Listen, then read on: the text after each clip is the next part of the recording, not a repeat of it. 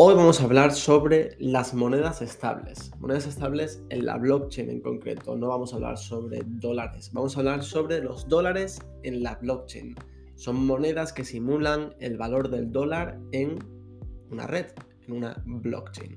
Como Ethereum, como la Binance Smart Chain, como Phantom, como todas estas redes que deberíamos de conocer y cómo es que estas monedas se mantienen estables, a través de qué tecnologías, a través de qué algoritmos.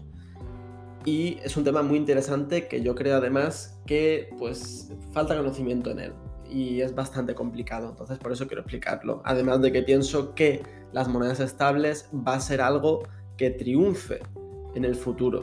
Va a ser yo creo de los primeros activos cripto que llegarán al, al trillón de capitalización de mercado.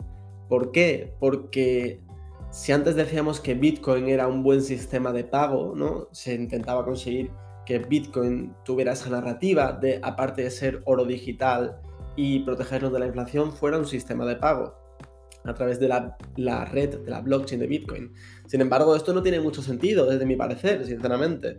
porque iba a querer yo pagar eh, a mi pizza, a, mi, a la pizza que me viene a mi casa en forma de Bitcoin, como le ocurrió a este señor que pagó 10.000 Bitcoins por dos pizzas y ahora se siente fatal. Sube un montón Bitcoin y ahora ha perdido valor. O bueno, si ha bajado Bitcoin después de que yo lo gastara comprándome la pizza, genial, ¿no? Yo no lo veo así, no pienso que, que la mejor forma sea utilizar Bitcoin como sistema de pago. Prefiero pagar en moneda estable, para luego no sentirme mal si subió o bajó, ¿sabes? Prefiero pagar con dólares, con euros, antes de que pagarlo con Bitcoin. Prefiero guardarme el Bitcoin. Si me gusta Bitcoin, lo acumulo y ya está. ¿Vale? Entonces, creo que las monedas estables, si cripto, el mundo cripto, las criptomonedas, la blockchain, se hace de algo muy popular, muy utilizado por todas las personas, o por muchísimas personas a diario, no creo que utilicemos Bitcoin como forma de pago, sino monedas estables que simulen los dólares o los euros en una red, en una blockchain.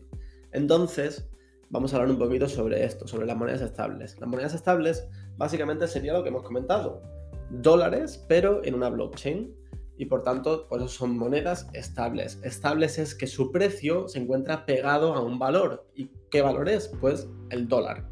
¿Cómo hacen que se pegue el precio de la moneda al dólar? Pues a través de diferentes algoritmos y tecnologías. ¿Ok? Por ejemplo, hay ahora mismo cuatro tipos de monedas estables. Monedas estables que están respaldadas por dólares, es decir, por cada moneda estable que se encuentra en la blockchain, por cada dólar de esta moneda estable, por ejemplo USDC o USDT, hay un dólar supuestamente en un banco. Por tanto, estaríamos diciendo que está respaldada esta moneda estable por un valor real en un banco. Claro, ¿Esto qué hace? Hace que esta moneda estable sea centralizada. ¿Por qué? Porque si el banco ahora eh, hace, o el gobierno eh, hace, lo, hace cualquier cosa, puede hacer que USDC o USDT eh, dejen de tener las reservas o lo que sea, ¿vale? Por tanto, son centralizadas, porque tienen el valor, el dinero real fuera. Y además, este tipo de monedas estables, USDC y USDT, también tienen una empresa detrás USDT tiene Bitfinex, USDC tiene Coinbase y Circle, que son los que llevan las reservas de valor de estas, monedas estables. Eh, se dice que USDT no está 100% respaldada por USDT, se dice y se sabe, de hecho. Entonces, pues bueno, son monedas centralizadas que supuestamente están respaldadas por dólares en un banco real. ¿vale? Luego tenemos monedas respaldadas por criptomonedas, es decir, monedas estables cuyo valor está respaldado por otro tipo de criptomonedas. Esta moneda estable, pues un ejemplo muy claro es DAI. DAI es una moneda estable cuyo valor se encuentra pegado al dólar, que por cada moneda estable, por cada dólar de DAI, hay un, uno, bueno, hay 1.5 dólares en forma de Ethereum o en forma de otra criptomoneda, pero en concreto Ethereum se utiliza para DAI. ¿Ok? ¿Esto qué, qué, hace? Pues que el capital que hay respaldando DAI es ineficiente. No sirve para nada. Simplemente, si quisiéramos tener, si quisiéramos que DAI, esta moneda estable que está respaldada por muchísimos, eh, por muchísimo Ethereum, más Ethereum, que el más valor en Ethereum que el valor en DAI hace que el, valor este que hay en Ethereum respaldando la moneda no sea eficiente, no se está utilizando para nada. Entonces la escalabilidad de este tipo de monedas pues es muy baja. ¿Por qué? Es muy segura, es muy segura, pero la escalabilidad para que haya mucho, muchísimo DAI y que DAI se convierta en la moneda estable que más se use es muy difícil porque se necesita mucho dinero detrás para que se vayan minteando y creando nuevos DAIs. ¿Entendéis? Con USDC y con USDT, que son las respaldadas por dólares en el banco, pues también tienen un poco de ineficiencia en cuanto a la escalabilidad. ¿Por qué? Porque eh, tener que, ¿qué inversores van a querer que USDC y van a querer invertir en USDC y USDT? ¿Qué inversores van a querer meter dinero en un banco para recibir USDC y USDT? a ver, sí, habrá muchos inversores, pero bueno, también es un poco ineficiente, ¿no? Si quieres mintear un billón de dólares en forma de USDC, tienes que tener un billón supuestamente no en un banco. Y bueno, pues tienes 8% de inflación, incluso más, y si lo tienes en el banco, existen otras mejores inversiones, a lo mejor el simple hecho de convertirlo en USDC para aumentar el supply, la circulación, ¿no? No sé. Luego, ¿qué otro tipo de monedas tenemos? Tenemos las monedas totalmente algorítmicas, UST. Esta moneda que yo creo que todos conoceréis por el 20% que nos permite generar en moneda estable en Anchor Protocol. Anchor Protocol es la única aplicación descentralizada o protocolo que hace que el dinero se mantenga en cripto ahora mismo. ¿Vale? Si mirarais la gráfica del total de valor bloqueado que ha ido, eh, que ha ido teniendo esta aplicación, no ha parado de crecer. El total valor bloqueado es el, dinero que se ha puesto en esta aplicación, ¿vale? Esta aplicación básicamente lo que nos permite es generar un 20%, como expliqué anteriormente, sobre moneda estable. ¿Y quién no va a querer eso? Si es que en finanzas tradicionales un 20% de moneda estable es una locura. O de hecho generar un 20% anual utilizando bolsa es una locura también, está muy muy bien. Pues si te dan un 20% sin riesgo, ¿por qué no le van a utilizar, no? Pues eso es lo que está ocurriendo. Se está bloqueando, se está poniendo mucho dinero en esta aplicación descentralizada, Anchor, porque es increíble. ¿Vale? Pero ¿es seguro esto? ¿No es seguro esto?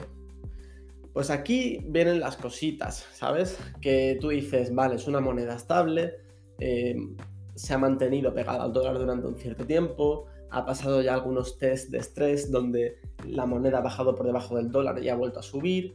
Bueno, parece que es estable y el 20% se está repartiendo anualmente y bueno, diariamente, diariamente te estás ganando, ¿vale? Yo, por ejemplo, utilizo eh, Protocol, comparte un pequeño porcentaje de mi dinero no todo mis monedas estables porque existe bastantes riesgos, ¿vale? Pero bueno, eh, es muy interesante esta moneda estable. ¿Y qué, hace para mantener la, estabilidad, no? Pues mirad, eh, UST no tiene ningún tipo de respaldo detrás. Bueno, empezó sin tener ningún tipo de respaldo detrás. Es decir, estaréis diciendo, ¿cómo? Una moneda estable, estamos diciendo que las monedas estables representan dólares en la blockchain, en la red. Vale, pero si no tiene ningún tipo de respaldo detrás, ¿cómo, cómo va a mantener ese precio? ¿Cómo, ¿Cómo, es que vale un dólar? No tiene sentido, ¿no? Pues UST lo consiguió. Lo consiguió y lo, lo está consiguiendo. ¿Y cómo lo hace? Pues mirad, UST tiene detrás a los mayores market makers y los mayores venture capitalists, que son básicamente entidades que tienen muchos millones o billones que lo que hacen es, básicamente, si UST, esta moneda estable, se encuentra por debajo del dólar, hacer una serie de arbitrajes para que vuelva a subir al dólar. ¿Cómo hacen estos arbitrajes? Pues UST es una moneda estable que está totalmente relacionada con Luna. Luna es el token, es la criptomoneda de la blockchain de Terra, una blockchain que es, de hecho, la segunda blockchain con mayor total valor bloqueado de todo cripto. Es una blockchain que, bueno, muy reconocida, Terra, Terra Luna, y también, pues, mucho, mucho valor que entra a este ecosistema es por UST y por Anchor Protocol. De hecho, el 80% de la moneda estable UST que hay en circulación está en Anchor Protocol generando un 20%, ¿vale? Entonces, ¿cómo es que se mantiene UST? Pues se hace con arbitrajes con Luna. Vale. ¿Cómo hacen estos arbitrajes, no? Es algo interesante. Pues mirad, UST, si se encontrara por debajo del dólar, podrías convertirlo en un dólar de luna. De tal manera que se produce un arbitraje, que es que si en algún momento se produce el evento del DPEC, eso es dejar de estar pegado en inglés, básicamente, DPEC, por si lo digo posteriormente en el, podcast, eh, dejar de estar pegado al dólar, ¿ok? Pues la gente lo que haría sería un arbitraje. Compras UST a 0,98 o a 0,99 y lo conviertes en un dólar de Luna. Por tanto, lo que pasaría es que Luna se comería, pues, presión de venta, ¿no? De si la gente cuando recibe Luna lo vende. La cosa es que, bueno, este sistema eh, no tendría sentido si Luna no tuviera valor. ¿no? Porque si Luna, este token que te permite hacer los arbitrajes, no tuviera ningún tipo de valor, pues sería todo al garete, como ya ha ocurrido con otras monedas estables algorítmicas, que tenían dos tokens que permitían hacer arbitrajes entre ellos, pero claro, existe la posibilidad de que se produzca la espiral de la muerte, que es básicamente si la moneda estable se encuentra por debajo del dólar a 0,99, a 0,98, y la gente la convierte en un dólar de la otra moneda, en este caso Luna, y empiezan a vender luna, luna, luna, hacen que el precio de luna baje y si siguen manteniendo la moneda en, 0,98, siguen vendiendo luna, se sigue bajando el precio hasta el punto de que ya no tiene valor luna. Y si luna no tiene valor, el otro token, pues la moneda estable no puede hacer arbitrajes y por tanto pierde la estabilidad. ¿Vale? Este es el caso de la, de la espiral de la muerte, que es una posibilidad con UST, sinceramente, es una posibilidad. ¿Vale?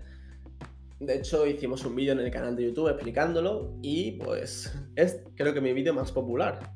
Porque, bueno, la mayoría de gente simplemente ve el 20% y dice, wow, voy a hacerme rico.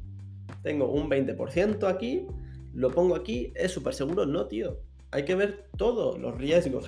Yo, por ejemplo, lo que intento hacer en cripto no es darte la máxima ilusión de que te vas a hacer un por cien y que vas a ser súper rico, ¿no? Yo te, intento dar otras perspectivas de, otras cosas que escuches, ¿vale? Dar otras perspectivas para que tengas una, opinión diferente a los demás, tengas que seas un poco más crítico, ¿vale?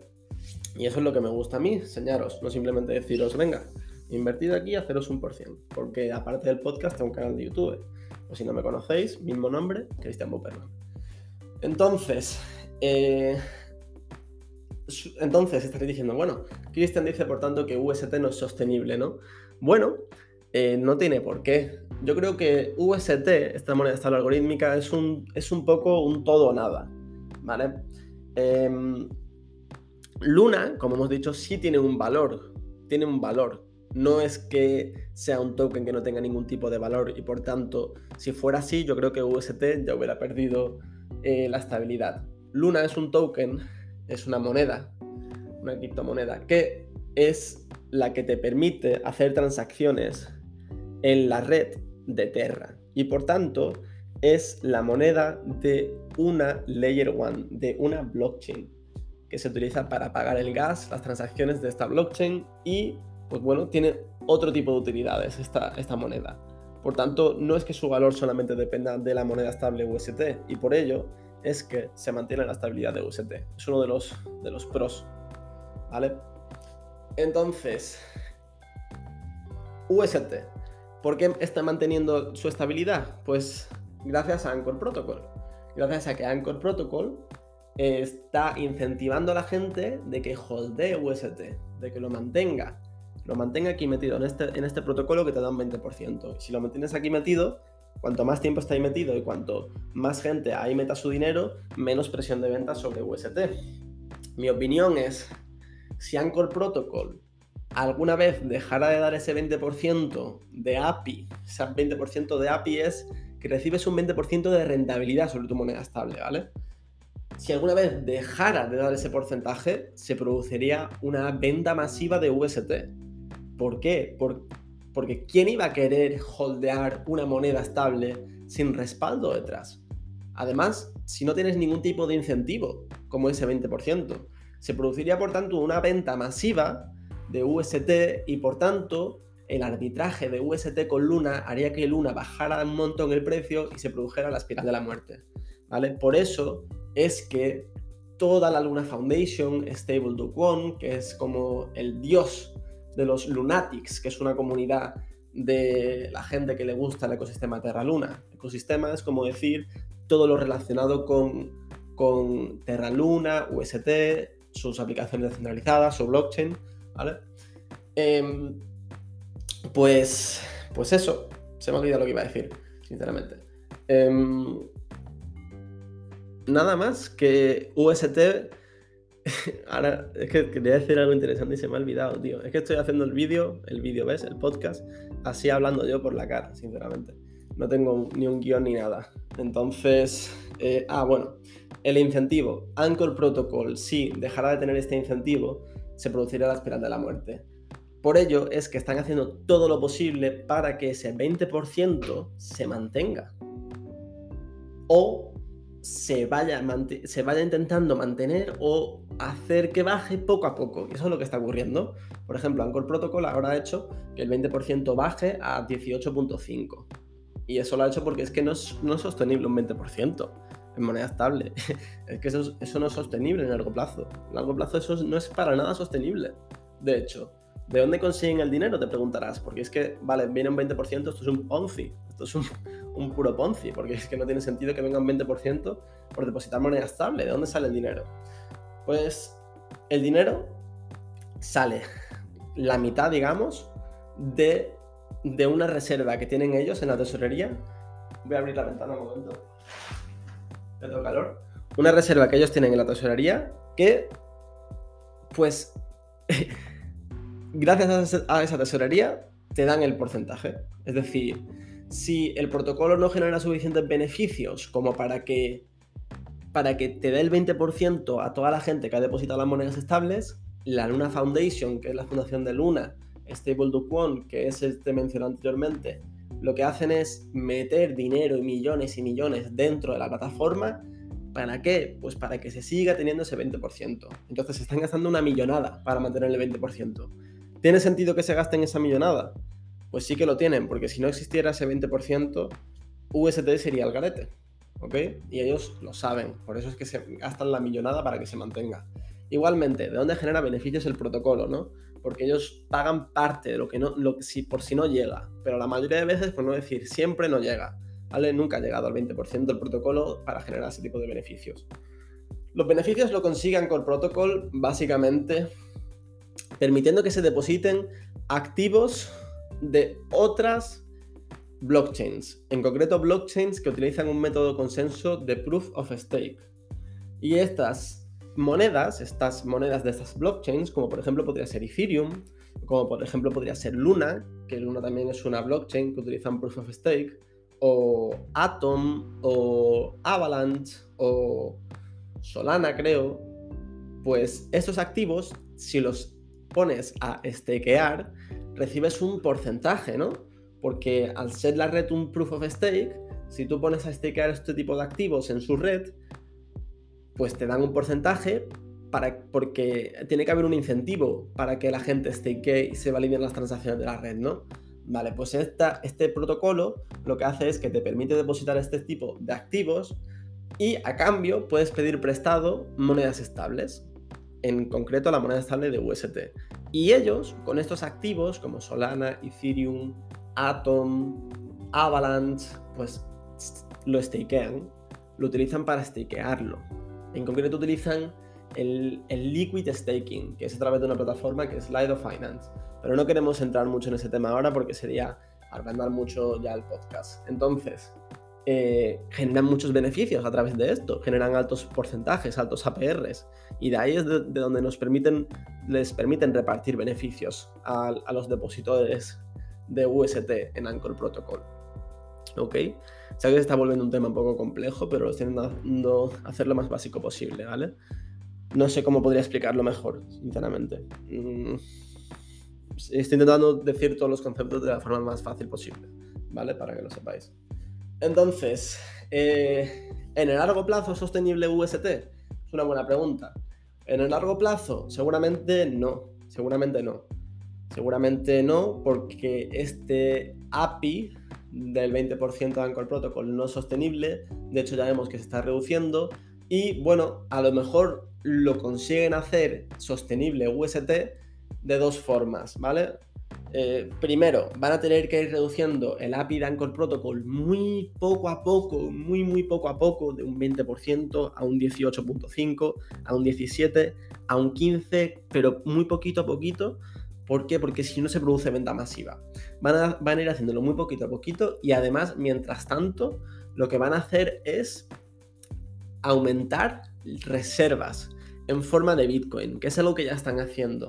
De tal manera que UST empieza a tener respaldo y no solamente mantenga su estabilidad porque existe un tipo de arbitraje con Luna y ya está, no, va a tener respaldo detrás en forma de Bitcoin. Y esto es algo muy bueno, es de hecho una sacada. ¿Por qué? Porque si ellos empiezan a comprar billones en forma de Bitcoin, que es lo que están ya haciendo, van a recibir el apoyo de toda la comunidad de Bitcoin. Porque si alguna vez UST, esta moneda estable algorítmica, dejara de estar pegada al dólar, se produciría este, el evento de liquidaciones y de que UST empieza a, hacer la espiral de la muerte, y si se produjera de hecho la espiral de la muerte, Bitcoin, ¿vale? Perdería mucho valor. ¿Por qué? Porque se tendrían que vender estos billones de dólares que se han comprado en forma de Bitcoin. Por tanto, si utilizamos Bitcoin como forma de respaldo de UST, tenemos apoyo de la comunidad de Bitcoin. Pues ese es el movimiento que han hecho. Otro movimiento que han hecho es, por ejemplo, tener como reserva de valor AVAX, que es, el, es la criptomoneda de la red de Avalanche. ¿Vale?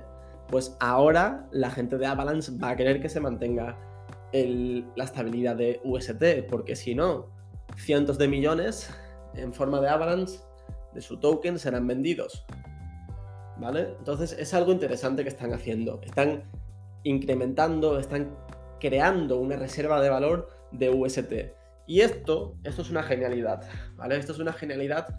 ¿Por qué? Porque lo que han hecho es crear una moneda estable que al principio, bueno, no tiene respaldo, no tiene nada, eh, se basa en un sistema algorítmico que es poco seguro, pero que gracias a él han hecho que UST se convierta en una de las monedas estables descentralizadas, de hecho, descentralizada, que tiene más capitalización de mercado de todas las monedas estables. ¿Por qué? Porque ha tenido un crecimiento, una escalabilidad increíble. Se han basado simplemente en conseguir muchos usuarios, conseguir muchísimos usuarios, conseguir muchísima capitalización de mercado, conseguir que haya muchos incentivos para que se utilice su moneda estable y ahora que tiene muchísimo eh, uso, y casos de uso, lo que hacen es poco a poco ir dándole seguridad. Y ya una vez que han conseguido tanta gente, ya eh, esta moneda estable está eh, en el top, pues ahora es cuando empiezan a decir, vale, ahora poco a poco tenemos que ir consiguiendo eh, respaldos, tenemos que ir consiguiendo que se dé seguridad a esta moneda estable, pero en el, al principio no hace falta eso. Al principio queremos un producto que escale rápido y eso es lo que lo han hecho muy bien en UST y sinceramente se lo han sacado, ¿vale? Lo han hecho genial. Y pues ahora pues lo están haciendo muy bien, sinceramente. Entonces, em, vamos a decir un poco un caso bajista y un caso alcista para eh, resumir un poco todo lo que sabemos sobre UST, ¿vale? Caso bajista pues otras redes hacen su propia moneda estable algorítmica que tenga un mayor APR, un mayor API, una mayor rentabilidad. Porque como hemos visto, este sistema funciona ya que Luna, el token que te permite hacer los arbitrajes, tiene un, valor, un caso de uso diferente al de simplemente los arbitrajes. Entonces, si ahora otra red, como por ejemplo Near Protocol, que de hecho ya ha lanzado su propia moneda estable USN, dice que va a lanzar una moneda estable que tiene un mayor APR que UST, entonces es, es una competencia, ¿no? O por ejemplo, Tron. Tron es una blockchain, una red que tiene mucho de valor bloqueado, que bueno, mucha gente lo utiliza sobre todo para transferencia de Tether, ¿vale? Pero poca gente lo utiliza para DeFi y finanzas descentralizadas. Entonces, Esta, moneda, esta, esta blockchain de Justin Sun, que seguramente lo conozcáis, que es el creador de esta red, y bueno, es una super ballena con billones y billones de dólares. Eh, también va a lanzar su propia moneda estable algorítmica, como UST. Se va a llamar USDD. Y va a generar un 30% de APR. un 30%, superará el 20% de Anchor. ¿Cómo lo harán? Bueno, pues aquí utilizan un sistema diferente. Este sistema, pues es el sistema, yo creo que van a utilizar el mismo que utilizó Waves Protocol, con USDN o neutrino. Waves también es una red, una blockchain que lanzó su propia moneda estable algorítmica. Sin embargo, esta moneda estable algorítmica se basa, ¿vale? Su funcionamiento es que por cada moneda estable que haya, por cada dólar de moneda estable que haya, existen unos cuantos dólares detrás de Waves, del otro token.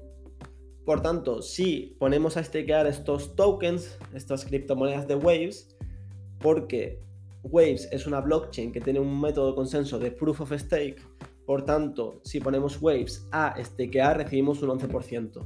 Si tienes 3 dólares de Wave a stakear, recibes un 33%, que ese 33% te viene al dólar que se ha minteado con los 3 dólares de Wave como forma de colateral para mintear el dólar de USDN, que es la nueva moneda algorítmica. ¿Vale? Yo aquí mi cabeza lo, lo entiendo de locos, ¿vale? No sé si vosotros lo habéis entendido muy bien, pero básicamente sería eso. Por cada dólar de moneda estable existen 3 dólares detrás de otra moneda que se ponen a stakear y que generan dinero, ¿vale? Pues así es como yo creo que lo hará Tron para conseguir ese 30%, si no, no tendría sentido. ¿En el largo plazo esto es sostenible? Bueno, mm, sinceramente no. Un 30% moneda estable no es sostenible nunca, ¿vale? Realmente, no es nada sostenible. Em, ¿Por qué? Porque no tiene sentido. Eh, vale, las emisiones, el, el 11% o el 30% en qué viene? En forma de Tron. Ah, vale. Y ese Tron que hay que volver a bloquearlo, tal. No lo sé, sinceramente, es algo que hay que ver, ¿vale?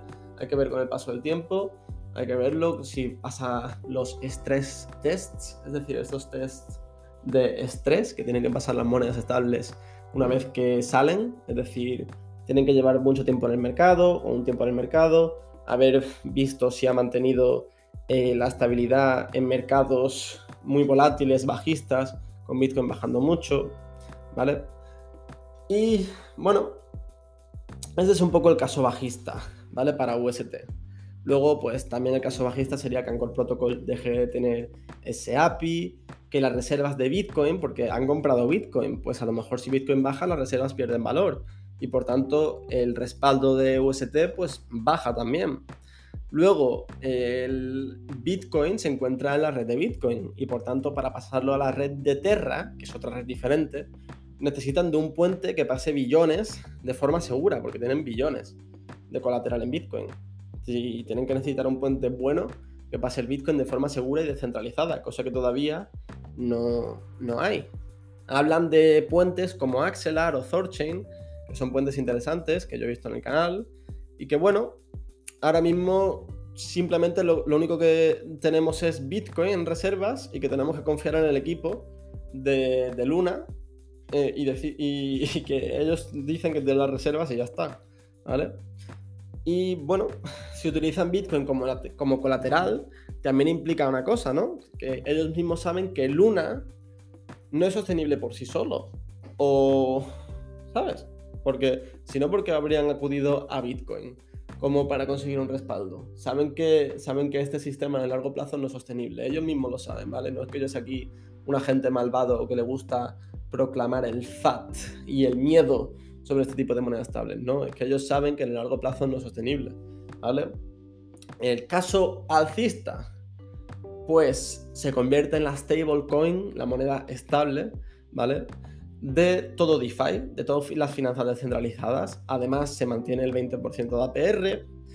Eh, luego van a crear, y de hecho han creado la denominada For Pool, con otras monedas estables como Frax, USDC y USDT, que esto es muy importante, sinceramente, porque es que esto ya sería explicar demasiado, sinceramente. cuando llevamos de podcast? 29 minutos, 40 segundos, no puedes grabar hasta 30 minutos. ¡Bah! Vale, pues se me va a acabar el podcast ahora. Bueno, básicamente eso. Eh, caso alcista, se sigue manteniendo UST, 20% eh, se mantiene y se convierte en la moneda estable de DeFi. Y bueno, nos vemos en el siguiente.